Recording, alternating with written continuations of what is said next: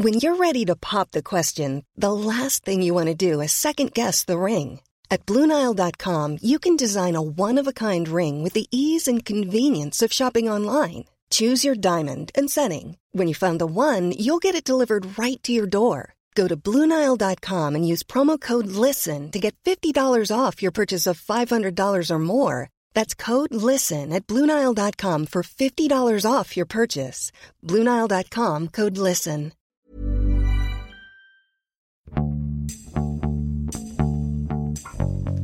欢迎收听《艺术有毒》，我是 Sammy。今天我们很高兴欢迎这位新的嘉宾，非常荣幸能请到收藏家，也是艺术品经纪人。呃，不夸张的说，是中国当代艺术市场的第一批推手李苏乔。啊，欢迎李苏乔老师。大家好，我啊是李苏乔，我我我就称您为李老师了啊，这之后。都可以 叫我李老师也行，叫我苏乔也行。对，然后因为呃，今天请李老师来的一个原因就是，其实李老师在那个嗨艺术这两天，因为我们知道在英国伦敦现在是刚刚结束了这个 Freeze 艺术周的这么一个大型的活动，在 Freeze 艺术周当中会有当代艺术、古典艺术的博览会啊，然后除此之外，所有的画廊包括拍卖行都同时会在一个星期之内发生出很多的展览项目啊，然后这个二级市场、一级市场的各种交易。呃，李苏乔老师刚这个嗨艺术写了一篇专栏。然后这篇专栏写的非常非常精彩，然后我也是看了这篇专栏之后，哎呀，就想说这其实文文字你可以呃能表达出来的东西还是很有限的嘛，我们有一些篇幅的限制，但是如果我们用聊天的形式、播客的形式，能把这个文章的很多我觉得很经典的地方，我很想要再深挖的地方把它再展开说。我其实一开始呢，想先要引用一下，就是李老师在这个嗨艺术专栏里面说到的、提到的最后一段的一句话。一段话吧，这么讲的，说，呃，两个市场、两个圈子、两个系统再不相交，如果不是有中国购买力的一度涌入涌出，话语权一直在西方的这盘当代艺术大菜，在少数族裔和女性等政治正确的选择上，现在已经不需要中国元素。中国当代艺术令人尊重和有质量的融入所谓西方的主流越来越难了。即便是那些被西方超级画廊签约的中国明星中国艺术家，他们的作品的销售中，中国买家还是主力，西方买家的比例也令人生疑。中国购买力对西方话语的迷信，是中国当代艺术缺席的根本原因。显现出来的市场反应就是，Banksy 们进入亿元时代的喧哗，就如隔壁的难忘今宵，不知道。到底谁家欢喜谁家忧？用一出话剧的台词作为结束语，只有一只眼泪含泪时，另一只眼才能含笑。对，然后这一段应该是那个李老师的那个文章的结尾啊，。对这段确实是我写的，你知道吗？但是现在咱俩聊起这个这句话，就感觉好像特别的书面，你知道吗？这是最后一个一个段落，所以你是以总结的方式来说，所以基本上就是比较提纲挈领，是一个很概括的东西。那对这里面其实有确实有很多不同层面的这个隐含的内容，对。然后没有办法再继续展开了，你再去展开就变成一个大论文了。对，其实其实，因为我们再来就是回顾一下这篇文章，其实讲了很多关于中国画廊在这个 Freeze 当中这个博览会当中的。从呃出现到消失或者到缺席，然后包括中国当代艺术的艺术家在 Freeze 当中这么多年以来呃多年以来的一个变化，当然就是 COVID 就是这个疫情发生也对这个艺术市场有很大的一个呃这种变化有很大的推动作用，但是因为李老师是应该算是零二年进入当代艺术圈，开始做这个中国当代艺术市场的一些呃交易啊等等这样这样子的工作。那其实一直以来都很关注国内外对于中国当代艺术的一些变化的发展是怎么样子来的。所以，因为你那个文章里头还呃又外链了一个你一四年的时候写的那篇文章。对，实际上我那个第一次呃，以一个就是真正的那个对，比方当代艺术关注的角度来看呢，就是第一次来伦敦的 Freeze 呢是嗯。二零一二年，嗯。所以今年原则上是第十年，嗯。但是一二年来的时候，那时候 Freeze 的规模并不是很大，真的不是很大，嗯，也没有那么多今天我们说的那种巨无霸的画廊悉数参加这样的场面，知道吗？一四年，所以呃写的话也是因为当时哈艺术说啊，李先李先生已经去哪儿，你干脆给我们来一篇吧，所以就写了一篇。就是我自己觉得从一四年到今天的观感，呃，这种延续其实非常的连贯啊，没有什么特别的说巨大的波澜，我觉得非常的连贯啊。但是其实你这个里头讲到两个市场、两个圈子、两个系统，其实我这个还是挺好奇，就是我们会明显的感觉到为什么我们今天我们用呃中文来聊这件事情，然后包括我们去看中文的报道，其实除了嗨艺术，还有一些很小的篇幅，包括他们 Freeze 自己的公号以外，其实呃国内的主流媒体或者是主呃主流艺术媒体吧，对 Freeze 已经不再感兴趣了，就是不像以前。可能我们会有很大的篇幅，很多的人去，涌涌现，然后去去去再说这件事。是这样的，对，确实现在中国艺术圈那种文化自信逐渐的建立起来了。嗯，大大小小画廊都不像以前那样，一定要围着西方人转。然后这是一种，比方说，呃，主动的还是被动的，现在还比较难讲。但是有有一个现象，我觉得，我觉我觉得需要在今天提，挺有意思的。你比方说，在 First 同期。你也去看了这个 Haywood Gallery 的展览，那这个展览本身，你能看到的英国当代绘架上绘画的这样一个比较全的面貌，而且里面既有就是老中青三代，对最牛的艺术家，也有也有九零后的艺术家，就是比方说不同的民族、不同的肤色、不同的性别都有。但是在十年前，同样的时间，Haywood Gallery 做的展览。你可能没有印象，嗯，是中国当代艺术的展览哦，有我有图录，嗯，有印象。所以，所以那个时候，西方对，至少在伦敦所看到的西方对中国当代艺术的未来，他们是从策展层面、从美术馆层面，不是总结，而是一种冲，是一种有想象力的一种展示。因为那个展览上，我们看到的实际上是，比方说。徐震啊，嗯，小刘伟啊，这样一些艺术家的展览，当然这个具体的名单，到时候可以看一下图录，你就知道了啊。但是从这十年的变化，能感觉到，从策展层面，从美术馆层面，中国当代艺术的存在，没有人没有人 care 了。嗯，你想，比方说老艾，嗯，这么牛的一个中国持不同证件艺术家，嗯，在英国也盘踞了快一年了，嗯，一年多了，嗯。啊，现在要给他提供的展览，只是说准备，还没有真正的呈现出来。嗯，所以你就知道，中国当代艺术在西方学术层面已经基本上，我认为他们已经不作为了。嗯，真的是不作为了。极有极个别的艺术家，他们已经，呃，完全是，我在我看来就完全进入西方的原体系。嗯，所以才可能在。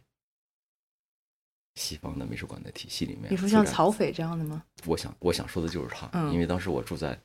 海德公园旁边，这个疫情期间，我每天都得去散步，我天天看到，我天天看到那个展览立在那儿，嗯，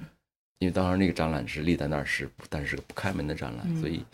蛮有趣的，你知道吗？它存在了半年多，嗯，我估计是蛇形美术馆展览史上那个。展期最长的一个展览，对，但是也是一个观看数量最观看数量最低的一个展览，你知道吗？所以我想，就我觉得就是说，这十年过了以后，确实是我们无法判断这种两个体系、两个系统大家不再交集的原因是什么。我们愿意相信是我们主动跟西方切割，嗯，这样可以还有点面子，嗯。但实际上，我觉得当代艺术真的话语权。如果讨论当代艺术，真的不在中国。是的，尽管我们有可以讨论东方美学，考虑考虑考虑考虑中国的事情，但是真的不在中国。我还是真的讲，我我觉得西方人把中国在当代艺术这个版面上彻底的抛弃了，嗯，因为他们觉得不重要，嗯，这种不重要，在过去的十年，在我看来是他们的一个实验的失败。这个实验是什么呢？就是他们试图想通过中国当代艺术这样一些明星艺术家的和大画廊的签约和美术馆的合作，然后能够获得中国的购买力。但是这种这种实验，我觉得没有特别的成功。嗯，嗯，中国的那些有巨大资金的买家，或者是在艺术品市场上能够能够这个翻天覆地的买家，并没有。过多的伸手进入那个西方的当代艺术，他们的购买是有限的。当年在确实，在阿德巴佐也好，包括高高森啊、杭生的沃尔什啊这些在海外的展览也好，确实有些中国买家伸手买了一些中国的当代艺术家的作品，但是对西方艺术家的购买极其有限。中国在东亚这个板块上对当代艺术的中国大陆在东亚板块这个这个这个贡献呢，我不我不认为超过五分之一啊，我不认为超过五分之一啊，只是说这些购买的这些购买力的背后呢，有点不太相同。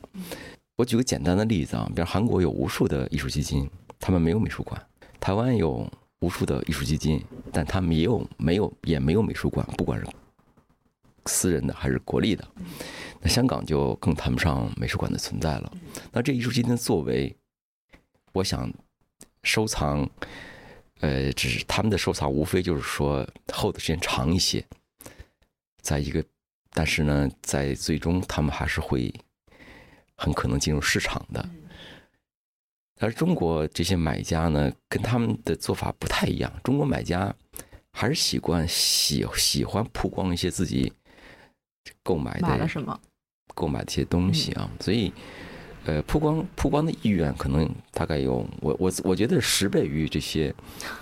其他东亚地区跟国家的买家的情况，所以表面看呢，就是好像是中国买家特别热闹，但是从画廊的一级厂最后的这个构成、销售的构成来讲，极其有限啊。对，就是应该你刚才说艺术基金嘛，其实我我我我我不知道我们是不是可以解释一下，就是这种艺术基金是怎么操作的？因为其实可能对听众来说，或者是对很多大众来说，艺术基金和艺术基金会他们是分不开的，就是其实是不太知道区别的，因为。比如说，我们现在就国内有很多基金会，那基金会它可能是一个完全非盈利的。那其实艺术基金在中国提的很少，而且以前做过嘛，民生以前曾经高调的过做过艺术基金，但最后失败了。艺术基金跟艺术基金会的差别，我想是这样的：艺术基金会它应该是主动去承担那些公共的美术教育。或者是艺术传播的责任，然后或者说是一帮有钱有闲的人干点跟艺术相关的事，嗯，而对他整整体的这种资产不生不形成任何的损伤，嗯，但对他的形象跟荣誉呢有巨大的提升，嗯。这是我自己的个人的观点，但是艺术基金就不一样。艺术基金原则上是不宜过多的张扬，因为这是交易，所以我纯是商业行为，对吗？呃，是纯商业行为，但是它有每个艺术基金它都有自己运作的方式，比方说，呃，是在一级一级上去购买，还是说在二级上去购买，还是说在二级上这个这个私这个私洽去购买，它都有它自己的不同的这种购购藏的渠道。第二就是说，艺术基金本身对就投资回报的年限，他们是。极不相同的，有五年的，有十年的，还有更加长的。我想这个考虑呢就不太相同，因为很难说一个艺术基金在最开始成立的时候说是一个我要作为长期艺术基金，我要做个十年的、二十年的，这我觉得比较扯淡，不太可能，因为你从来没有好的表现，也没有好的 performance，为什么要人家要这个基金投资人为什么同意呢？所以通常一般就是四五年，四五年如果你做的非常的好，那有可能会。做一个更加长期的，但是长期的艺术基金也存在一些问题，因为资金基艺术基金本身的管理成本也挺高的。挺高的，嗯，对，嗯，很多人就是可能不太理解了，就是比方说，也有人说啊，李先生你去，嗯，投资，我们来投资艺术基金，你来掌舵。我说我提个条件行吗？我说第一个资金盘的，比方这个资金的盘是一个亿，那我每年我要百分之五作为我这个管理费管理的费用五百万。第二个就是说三年之后回报我要拿百分之二十，我个人你同意不同意？这是一个其实这是一个非常低姿态的朋友角度的艺术基金的一个一个基本框架，但大家一般的都觉得这太高了，拿一个亿。四年两千万没了，一年五百万吗？然后那个四年之后，你还要拿利润再分，利润再分成。那那你那个损失你是分分成吗？损失不分成。嗯，损失我就您不保底，我不保底的，我不保底啊，这就是基金基本模式。所以在这种情况，很多人就就放弃了。是，但艺术基金为什么还存在呢？确实，这个世界上有一些人眼光独到，然后渠道呢？特别的清晰跟干净，他能拿到一手的好的作品，能够有极好的眼光，知道什么时候买，同时知道什么时候卖，知道什么时候卖，嗯，确实有这样一些人，所以他们配得上一年百分之五这个利润拿百分之二十。所以，所以这种这种情况在中国，这种情况在中国我觉得不太可能，因为投资人，中国习惯于投资人做自己做事情，不愿意把一个基金或者或者是一个企业交给一个他们完全能够相信的经理人，这很难，而且。艺术品交易和其他交易不同的是什么？因为它它不是个公开的交易，呃，说难听叫浑水摸鱼，但是说的好听点就是说，这真的是要独具慧眼，要看看穿这个这个现象跟事实。是，有很多门道讲这个话题，因为我知道，其实，在英国和美国，尤其是美国，有很多稍微高调一点，就是我们可以知道谁在做的这种艺术品基金的这种管理人，嗯，好像在亚洲就少一点，要要不然就是可能日本、韩国比较低调，就低调到我们可能都不太知道他们在具体怎么操作。然后在中国，好像就是一直都是一个比较失败的一个一个方向了。中国现在还属于家族企业交给二代或者家族企业。一代创业人继续在在做工作的，在继续在做事情那种状态，还没有沉淀出这样一些钱。比方说上一代的钱，下一代不太想管了。他，但是呢，他想选择一个方式去做，那当然就交给一些经理人去做。那这还没到，没到这个时间。哎，刚才您说的那个，我觉得很有趣，因为其实最近就是我们书店有卖那本书，就 Georgina Adam，就是 FT 的这个专栏作家新写了一本书，叫 Private Museum，就是关于呃私人美术馆的兴起，在最近十年当中的这么一个呃分析和采访，他总结了，就是写了一本书。这个上个星期 Freeze 的时候刚出，它里面有有一些点，我觉得。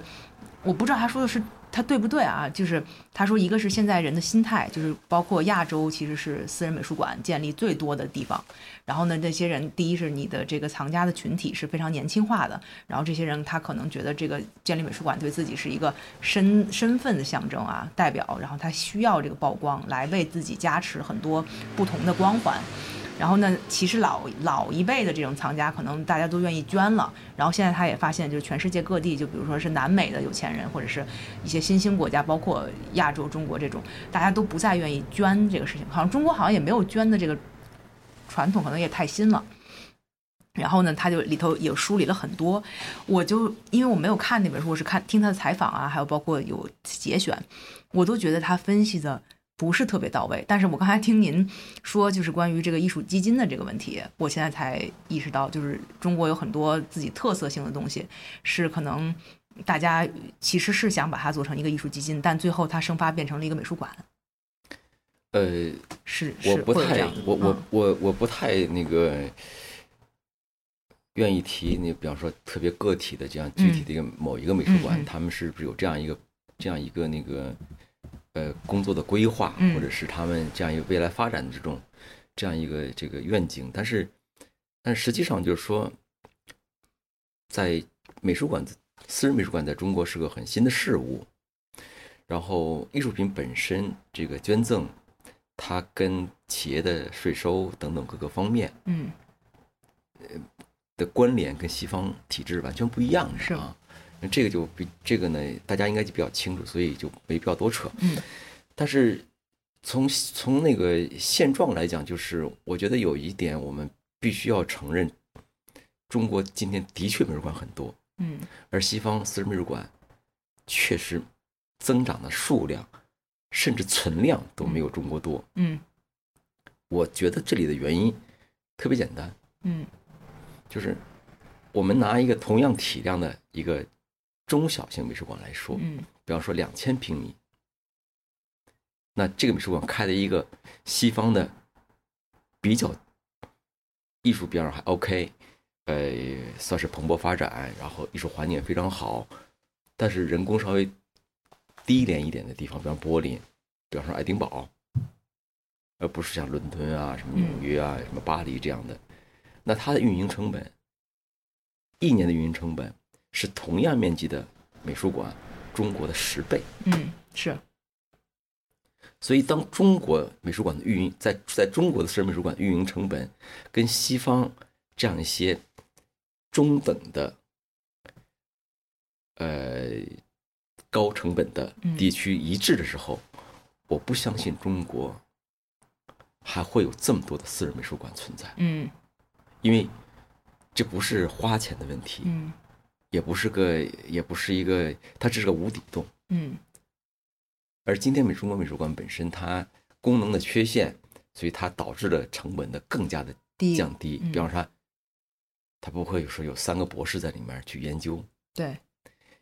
也没有一个一个一个组，对，是一个策展人，那更没有一个组是作为美术教育的一个一个团队，这些团队都没有，所以它就是一就是一个。说难听了啊，就是，呃，非常好的建筑体那个体量，但是还是草台班子。嗯，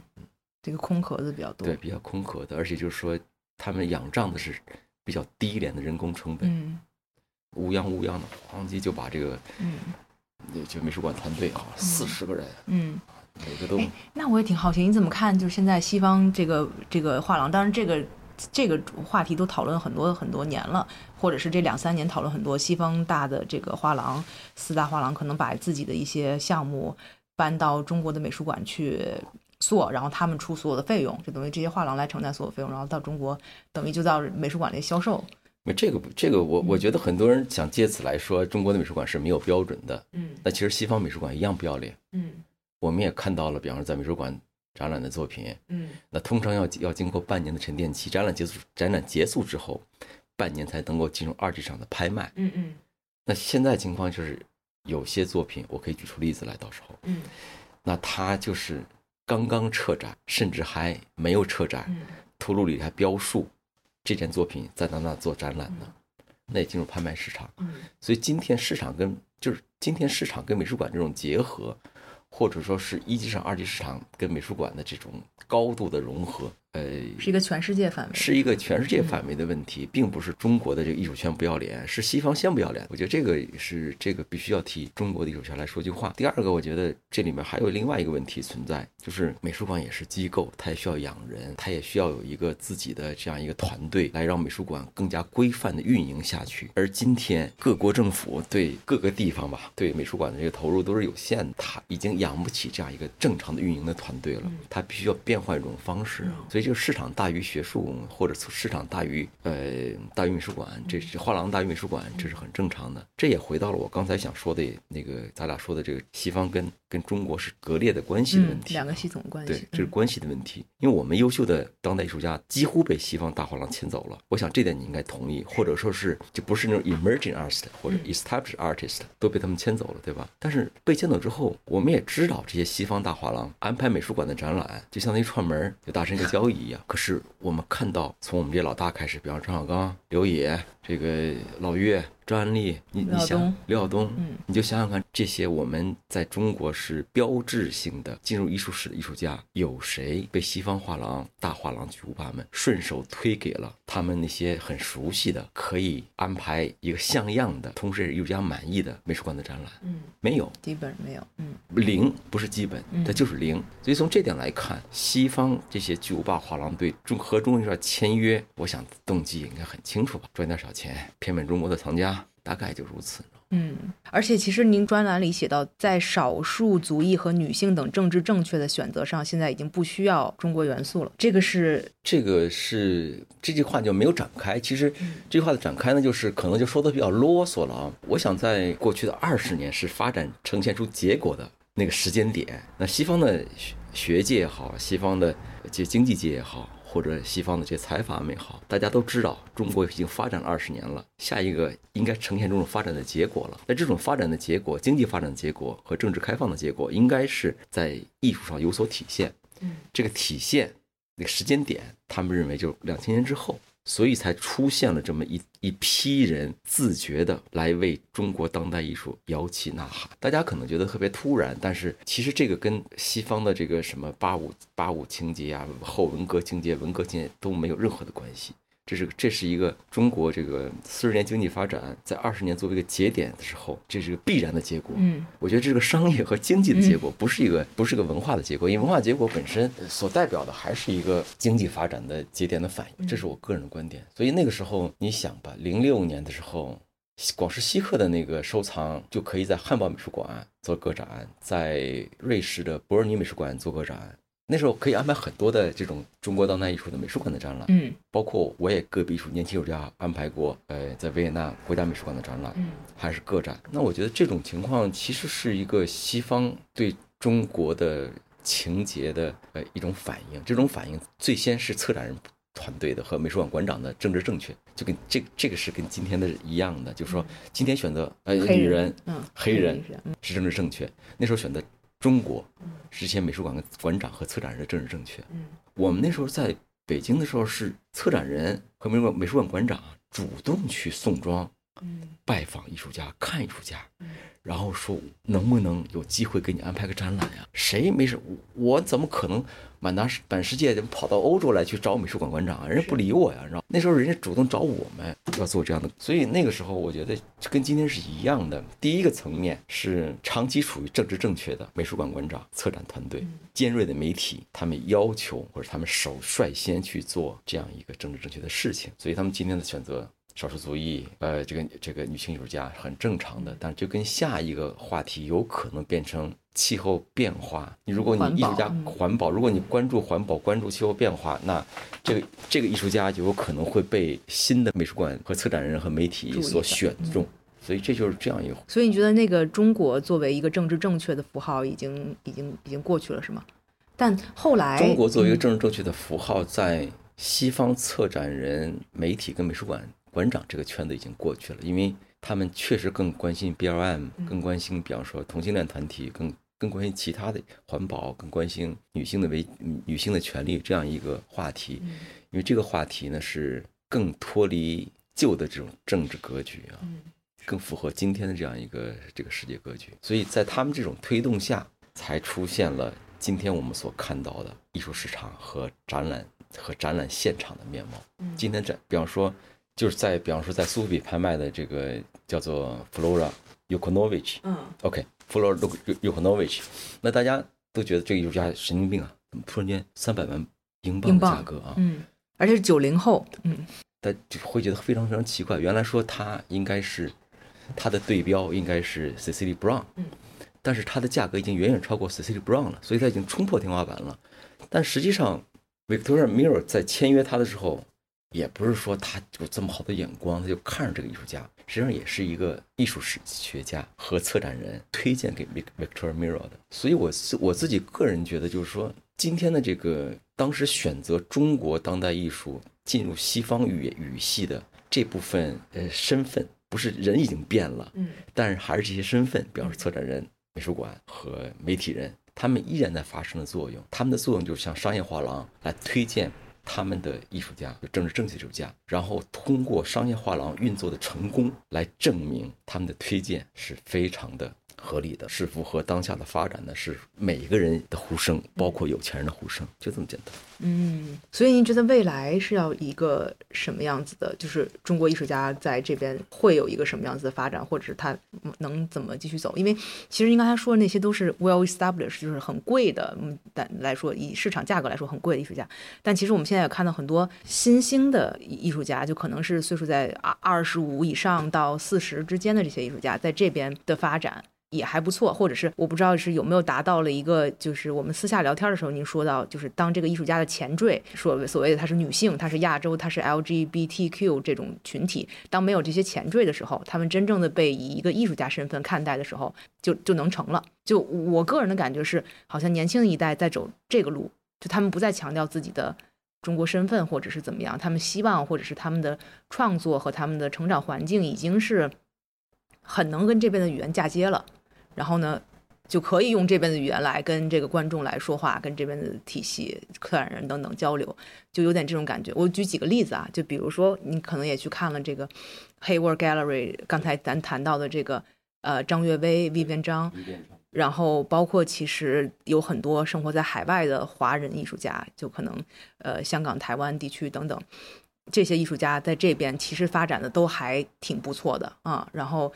他们这一代，您是怎么觉得这个是未来吗？我自己觉得，在未来有两个不同的这个这个层面要去去想。第一个就是说，刚才你说到的，少数在海外获得教育、成长，然后有机会。在他们那个处女秀就在海外实现的这样艺术家，这类艺术家呢，确实是呃，刚才像你说的，跟中国没什么关系了。他们很容易去掉中国的这个前缀和身份啊。但是大部分我们说的中国艺术家，实际上是还是在中国生活、中国接受教育、中国进行创作的艺术家。这类艺术家呢，他们的人数的比例是远远超过这些在海外的。嗯，所以他们应该是代表中国。我个人觉得，代表中国当代艺术一个，因为如果一个艺术家你有民族身份的话，或者你有成长经历的话，你无法去为你的母国，或者说你你的这个代表的民族或这样的你自己所有具有的身份做任何事情的话呢，我我自己觉得这个是很尴尬的，挺难的，嗯。非常非常难的，因为九零后、零零后的文化自信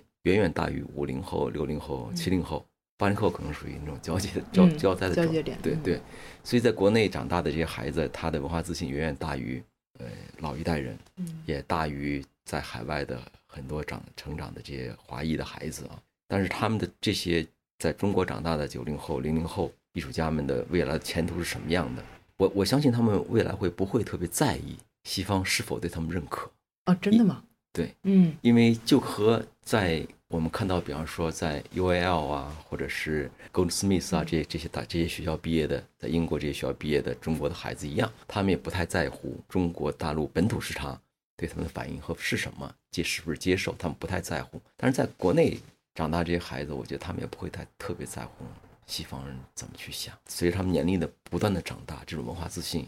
会越来越强是吗？对逐渐的逐渐的建立起来。这这是这个嗯，所以我觉得这是个两个，这是完全是两个特别割裂的嗯割裂的世界。当我们说起这个话题的时候，其实我们第一个最大的话题实际上还是个少数族裔问题。那其实中国是一个最没有少数族裔的国一个一个国家，国家是中国几乎都是呃汉族，汉族对，嗯我们是炎黄子孙，嗯所以不像不像其他地方，比方说伦敦，你生活在伦敦，伦敦有百分之五十四是少数族裔，所以别人可能觉得很奇怪啊，给我剪头发的嗯是库尔德人，那我是去卖鱼那鱼店的老板是伊朗人，然后给我按摩的是泰国人，当然他们现在都是英国人。这种少数族裔呢，对我们是少数族，对西方只是口头的少数族裔，对这少数族裔本身。所以，我们刚才我讲，从 Goldsmith 毕业的，从 UAL 毕业这些中国的孩子，他们不觉得自己少数族裔，他们就是英国人，所以这件事情就已经不存在了。嗯少数族裔只有在强调民族性的时候才存在，嗯哼。或者说是西方虚伪的，我个人认为虚伪的政治体系和策策展人这种假惺惺的话语权的时候，才会讨论少数族裔。因为少数族裔对他们来讲意味着呢白人优先，对我们我这个年龄的中国人来讲，就觉得他是从巴基斯坦来的，他是从 Nigeria 来，还是从南非来的，所以 Ethiopia 来的，所以才会有这样的想法。这实际上是一个最大的一个歧视跟这个种族主义者，所以提少数主义是很荒唐的事情。那我们再说另外一个另外一点，就关于女性的问题，女性女性话题实际上是长期西方市场的总结。我以前也说过类似的错误言论，就是比方在我的收藏中，十个收藏十个艺术家里面，我只会选择一个一位女性艺术家。当我收藏了有一百个艺术家的时候，我最多会收藏十个女性艺术家。这只是个市场的结果，这并不是一个主动的这种意愿。那今天比较多的强调，比方说女性艺术家，确实是在今天所有，尤其在九零后这个板块，就是从去年到今年，在二级市场上推出的全部都是成功的，基本上都是女性艺术，包括刚才说的 Flora。那我觉得这里面的原因，呃，还是要看，因为这只是一个二级市场所呈现的一个瞬间的结果，它还需要一个时间的这种检验。那天你跟我说，二零一四年李先生你写过一篇文章，缺席跟上位，对。那些上位的七零八零后现在已经消失了。消失了，，OK，没有全部消失。比方我们说十个人里面，老大今天依然存在，嗯。就是罗马尼亚的嗯。画家，嗯，戈尔尼，他还存在，现在是一个天价艺术家，随便一件作一件作品就五几百万万英镑，对对，嗯。几百万英镑，五千万人民币，六千万人民币啊，甚至它的市场有时候会超越皮特多一个。嗯。那那那那那皮特多一个还有时候会流标，嗯。那格尔里永远不会流标的，是。是个硬通货。但是也有些艺术家确实消失了，我以前关注的复旦，那他就是从夜场消失吧，对从夜场消失啊，呃，在日场有时候会卖不掉，嗯。比方说那个 Wharton 呃，我也嗯，我嗯那他原来也是我关注艺术家，嗯那现在已经消失了。嗯而且在拍卖的时候偶尔出现的时候是会流标。原来比方说两百两百万镑、一百五十万镑，现在大概二三十万镑。那像这像那个在 UCC 做过展览，而且试图进入中国藏家体系的这个 Alex Israel，哦这这是这是那个 Gogolsen Gallery 代理的，他是在在尤伦斯展过展过吗？展过展过。哦，他的当时在嗯尤伦斯的 Gala 里面，嗯、中国的买家女女买家还买了他的作品啊。那这些艺术家呢，逐渐的在二级市场是看上去消失了，可是呢，这要做区分。你比方 Sterling Ruby 曾经也也如日中天，是今天你看不太到了。但是呢，我我不觉得，呃，在二级市场消失，它有很多不同的原因，不能泛泛的说一消失了就说啊。残酷，曾经的明星现在就就这灰头土脑，不是这样。因为是我我自己的那个经验，这样的经验，我可以跟你交流一下。就是说，当一个艺术家从画上消失的时候，通常有这种情况，因为它出现的时候呢，是他刚刚被重大的资讯或者内部消息而炸场，比方谁谁谁签约了，谁谁谁代理了，大买家购藏了，艺术基金手里有货，等等等等，各种各样的正面的资讯给炸场了，所以会非常非常的高，他要开始排队买。所以有些人就觉得，我买它十年之后价格，在十年之后还是这价，所以才会出现高的价格。但是这种事情维持时间不不会特别长，因为恩上给的交换是非常快的。当这资讯出来之后，比方弗洛尔出到这样这样价格的时候呢，我想在一年半之内，也就是说明年年底，他所有早期作品不配持有的那些早年买的比较便宜的，就会出货，自己的财富体量又不够的，就全部都出货了。所以换手结束，后面的游戏就进入一种正常的这种游戏，就是画廊培养机制的游戏，所以就不会再有进入二级市场的可能性了，因为已经交换完了，它的高价已经体现在私下交易，没有人再愿意卖了，等到更大的高价了。那个巨无霸画廊不会随便去处置他们的作品，所以就表面上是看不见了。但实际上是他们要经过一个很长时间的价格的稳定期，要不要十年，能不能恢复到这种今天觉得离谱的高价？所以这个消失和做局呢，还是两个不同的事情。嗯，当然，比方从去年这个世界排名第三的外国拍卖行那个年轻艺术家的表现来讲呢，我个人觉得里面有做局的现象。嗯，比方说里面有个加纳的艺术家，我认为就是我是高度怀疑的啊。包括那个 Matthew Wong，你记得吗？那个加拿大的那个华裔。那个我觉得他去世了就另外一回事了，另外的回事，那就跟今天 Banksy 出现这样的价格一样。我觉得别人说做局，那这个做局是要代价，有代价，因为一百多万镑是一个英国人当年买下来的，那今天这个一千八百万镑也是这个英国人他他要收的钱，所以对他来讲，付出跟收入是真实的。但是这个局会不会真的像媒体所说的是台湾人在做的呢？嗯，我觉得做这个局，如果真是台湾人去做的话呢，这个基金。我觉得没做错什么事情，因为有媒体这么猜测是吗？表面上是一千七百万的差价，但是如果说在今天的价格情况下，这个基金持有 Banksy 的这样的重要作品超过二十件的话，它每件的平均成本的增加就是一百万。嗯，那今天这样一个大尺寸的 Banksy。加价一百万，在这样一个利好的资讯、高价的召唤下，是可以出去的。是，所以对基金的运作来讲，只是说他敢干，他有资本，他这个运作的路线非常清晰。所以，但是他没有没有大家想象那样有什么困难。嗯，也就是如果他有四十件作品，是这种可能性还是有的啊。您这么说，那只有五十万了。但你要知道，他买单 Banksy 的时候，这个基金可不是在今天买的，可能在三年前。Banksy 刚刚准备起的时候，那个时候 Banksy 我们也知道，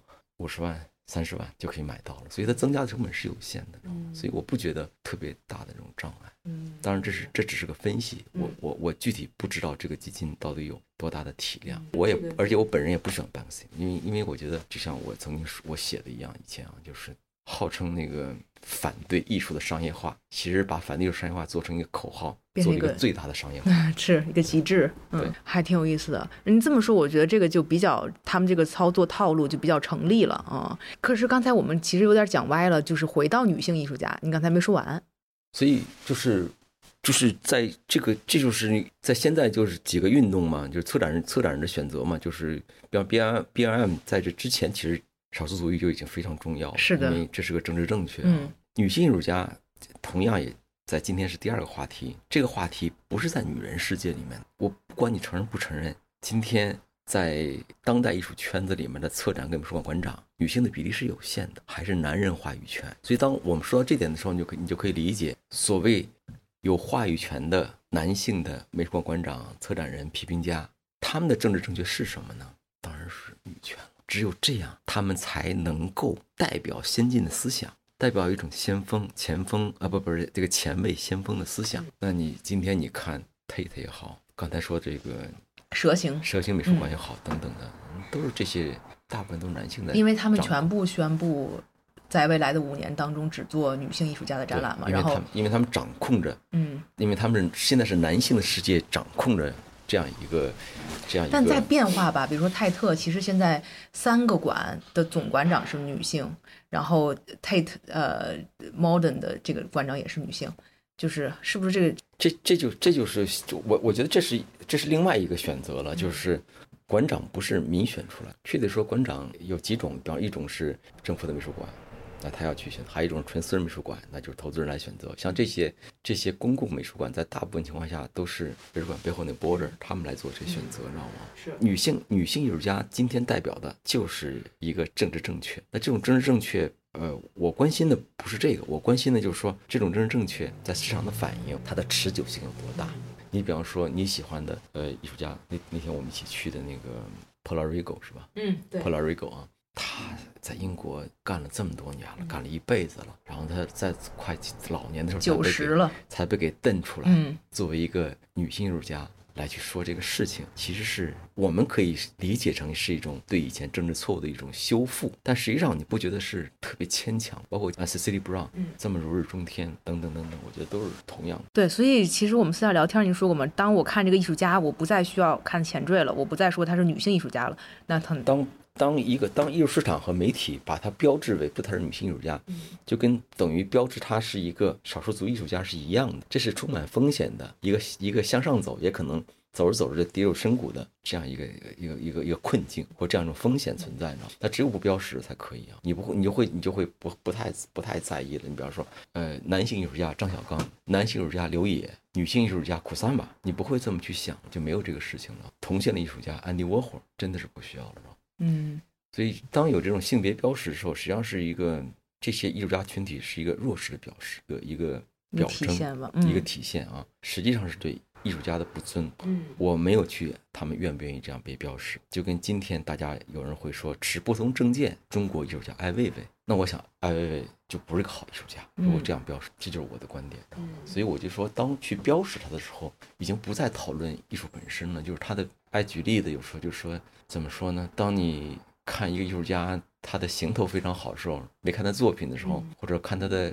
关于他作品的自己做 statement 非常好，嗯，那你就一个艺术家的所做的 statement 什么都不代表，就还要看作品，最后要最后还要回归到作品本身。哎，那咱们来说回来，这个 Freeze 艺术周，你还有什么其他的观察吗？其实我们刚才是不是忘说了中国画廊这一部分？对，确实确实没说。但是中国画廊在 Freeze 本身呢，其实不仅是 Freeze，中国画廊在 Art Basel 呢也不是特别受待见，因为一直存在着这样一个一个门栏中国画廊圈们或艺术圈们觉得自己有资格进入 Art Basel，或者有资格进入，然后甚至觉得自己有资格进入这个这个主展区。但实际上，我们从中国画廊目前的。画廊的体量、画廊代理的艺术家、画廊的甚至画廊的销售额，或者画廊在这个区域的影响力来讲，都很难和今天进入主展区这画廊嗯做比较。嗯，就是我们的画廊确实是远远小于别人，这是毫无疑问的，这是现实。但是你不能说，哎，我们来自中国，现在来自中国也不代表什么，所以就更加尴尬。你知道，Freeze 早年也没什么中国的画廊参加。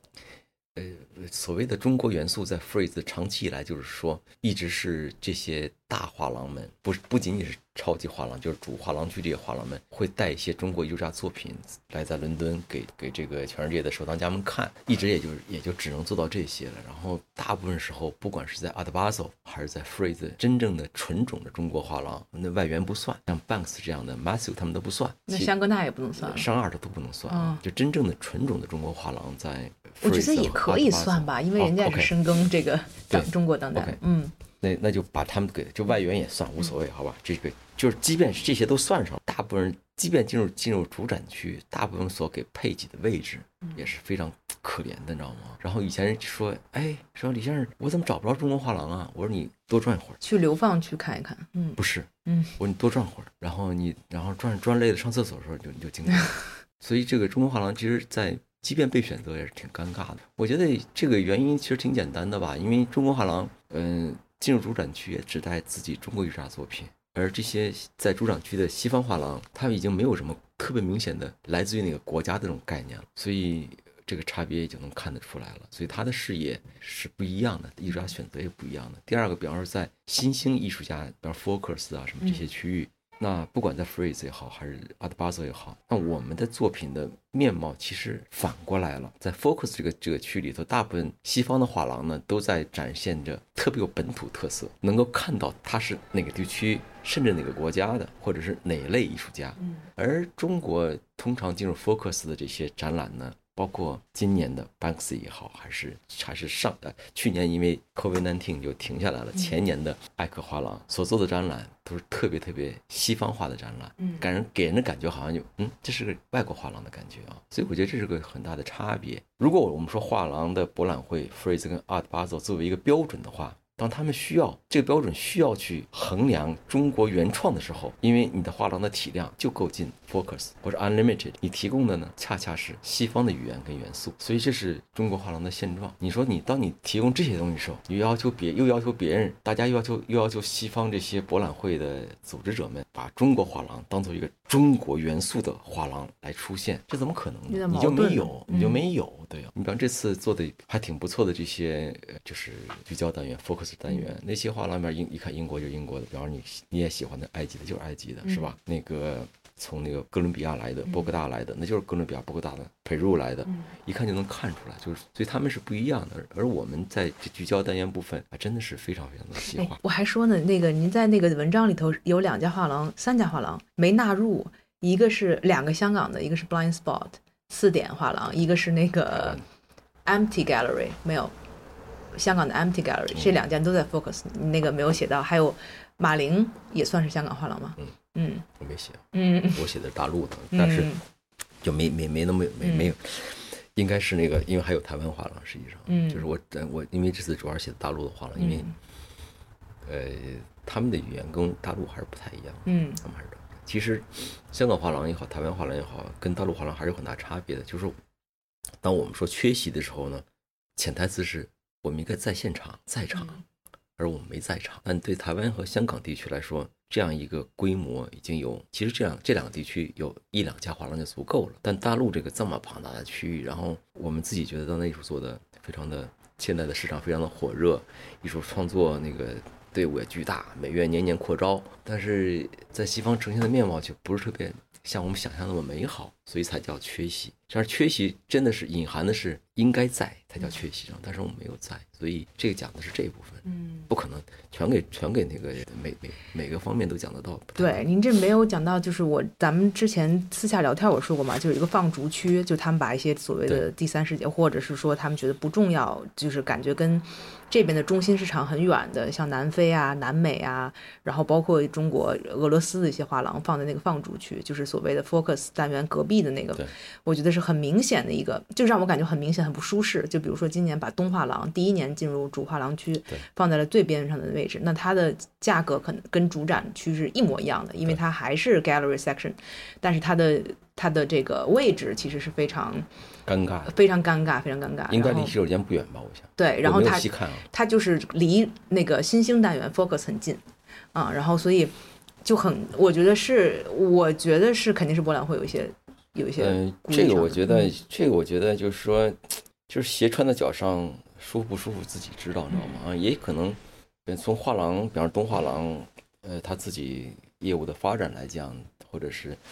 以前未来的规划来讲，他需要有这样一个 art 这个 freeze art 的这这经历。嗯那这个经历呢，呃，哪怕是痛苦的，也是个经历，就跟我们读大学、读研究生、读博士一样。那谁知道我们上学多难受啊？嗯但是当拿到这个学位、拿到证书的时候，别人也就不太关心我们曾经的是经历过的是什么，我们自己也会慢慢的忘掉，因为这跟这跟画廊的规划，嗯我觉得有关系，然后所以呃无可厚非啊。但但是但是你要说这个，他一定会给，比方说第一次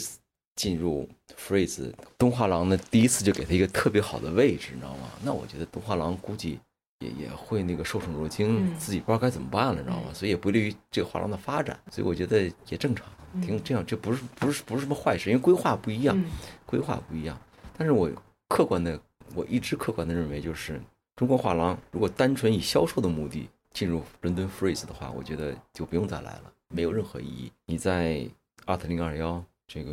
呃西岸可以卖得很好西岸、当代北京、嗯这个深圳博览会，嗯或者说努努力申请一个 Art Basel 香港，嗯都会比在这里卖的好很多。但是如果说你来博览会的目的是为了在获得一个展览的经历，同时能够在博览会上通过这种交流，跟其他高于你的画廊或者是平等的画廊获得一些交换艺术家的资格可能性的话，我觉得这还是可以做的。因为中国画廊的展览空间通常优于西方画廊的展览空间，所以当你把这样的展览空间和比方上海这种城市的面貌和北京这种这种城市面貌结合到一起的时候，我相信西方同等画廊或者比你偏高一些的画廊，他们的艺术家愿意做一些合作项目。这个我我想的还是，我觉得还是非常有意义的。然后不管是从商业角度来讲，还是从这种艺术交流跟传播角度来讲，那您刚才说中国画廊的缺席嘛，就说应该在场。那你觉得未来会不会就是大家已经不在乎这个缺席不缺席了？应该在场其实是。我们这代经历过中国当代艺术过去的这个二十呃二十年吧，经历过这个辉煌时候的人呢，所持有的一种遗憾。但这种遗憾是我我叫做老炮儿的遗憾。我我相信下一代不会有什么遗憾的。八零后或许觉得哦还是个事儿，九零后零零后可能觉得那就是个屁，该放了。这是我的这是我的观点。我觉得我觉得下一代会不太在乎，因为也可能当下一代成长的时候，呃，艺术的风向又发生了新的变化。可能会重提中国元素，或者或者东方元素，这种区别我们是不知道的。为什么不知道呢？因为我们没有话语权，我们不我们不在这主流里头。我们是我我我们任何一个人，极少数人进入这些大美术馆的博者里面，几乎无人成为大美术馆的策展人，除了法国极个别的这个华人之外。几乎无人成为西方这些大美术馆的重要的派创，所以我们没有不在这个话语权里头。这就相当于什么呢？今天我们知道，比方 Flora 成了一个巨大的艺术家了，非常非常的贵。然后还有谁呀？比方说这个 E.C. Wood，嗯，这 gallery 你向我推荐过啊，就是那个日本的那个，不是日本，嗯，啊，Ishikawa，对对对，不是日本，就是 Ishikawa 这 gallery 代理的。OK，那么这些艺术家呢都是非常好，嗯，但是艺术家当他非常好的时候，已经跟我们没关系了。为什么呢？因为我们不在这个。圈子里头，我没有每天天的、天天的、每天的跟 Ishikawa Ishikawa Gallery 在聊天，跟 Victor Miro 的这些画廊每天在一块聊天。我一年可能跟他见两回，甚至是细想一下，哦，我是两年才跟他见一回。那怎么可能这些重要的 information，他的计划和他的他的展览的规划，他想什么我们都知道呢？不可能的。真正的从已经发现的二级市场和一级市场上看到，或者说，比方说我们在国内。大陆发现年轻人那样容易，因为你不在那个圈子。我觉得您觉得会不会有这种变化呢？就是你文章里写到说中国购买力对西方话语权的迷信嘛，然后但是我们会不会出现未来会不会出现一种情况？因为现在中国的购买力在集中的去买这些像刚才说的 Easy Wood 啊或者 Flora 这种年轻艺术家，然后他们会不会就是我们说中国购买力中国的藏家会不会变成西方这个艺术市场的一个？主要的可以撬动这个市场动力的这么一个力量呢，也会发生这种对个别艺术家的那个现象，我对个别艺术家有这种可能性。你比方说，不管是 E.C. Wood 也好，还是这个这个奥斯卡这个穆里奥也好，嗯嗯，这些我觉得都有这种可能性，就是在单点合作上的可能性绝对是有的。但是整个的这个盘面，我不觉得够。当我们当我们谈举一两个例子的时候，其实我们已经把例子举足了。啊，你说是个案就已经。当我们当咱俩把这个案说完的时候呢，你说一个我说一个，你再说一个我再说一个，说完四个个案的时候，第五个就很牵强了。为什么呢？因为我们中国藏家对西方艺术上的了解是极其有限的。嗯，那这两个艺术家也挺也挺怪的，比方说老乔乔士斌在很早就买了他们的作品。嗯，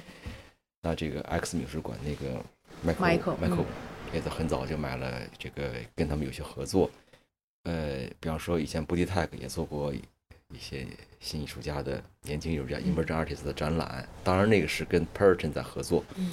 包括最近，比方说这个龙美术馆也在做这个 Johannesburg 德国的画家，嗯，那个那个艺术家非常喜欢，你知道吗？但这些呢，还是一个特别个特别的个例，嗯，当我们在过去的两年做了四个或者五个西方年轻艺术家展览合作的时候呢，另外五十个西方艺术家正在西西方世界的其他国家跟你去。轰轰烈烈的开展展览，所以这个不足够。这种不足够本身，在未来就会随着时间的推移，把这艺术市场的格局和展览的面貌变得跟今天是一样的，因为我们真的是有限的。你比方说，就好比说迈阿密的收藏家，这个这个卢贝尔啊，他两年前发现了一个女艺术家，在这些事情在中国呃还是很少的，知道吗？就是我们不能把个例当做一个普遍现象来去来去讨论，而且我们最大的阻碍是什么？就是说我们还存在一个，比方说现在西方很多画廊跟媒体在讨论的问题，就是。中国呃当代艺术它的存在风险，话题不长。好呀，那我感谢今天那个李老师给我们来聊天，其实就是让我过了一次瘾，就是我把很多想问的问题和在英国这两年感受到的一些嗯迷惑吧，就是这个不知道是什么怎么怎么样子的一个情况，市场关系啊什么的，可以稍微捋一遍。呃，那我觉得今天就录到差不多啦，谢谢，感谢各位，拜拜，谢谢，谢谢大家。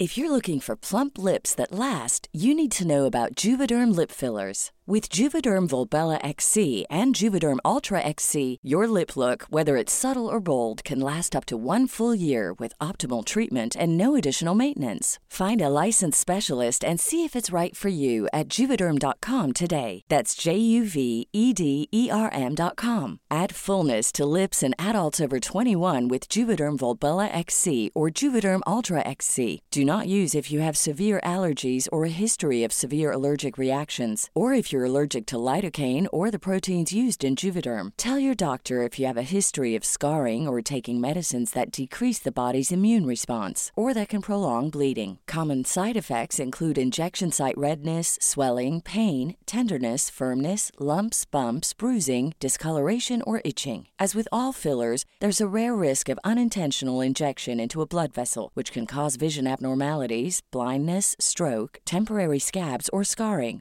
For full important safety information, visit juvederm.com.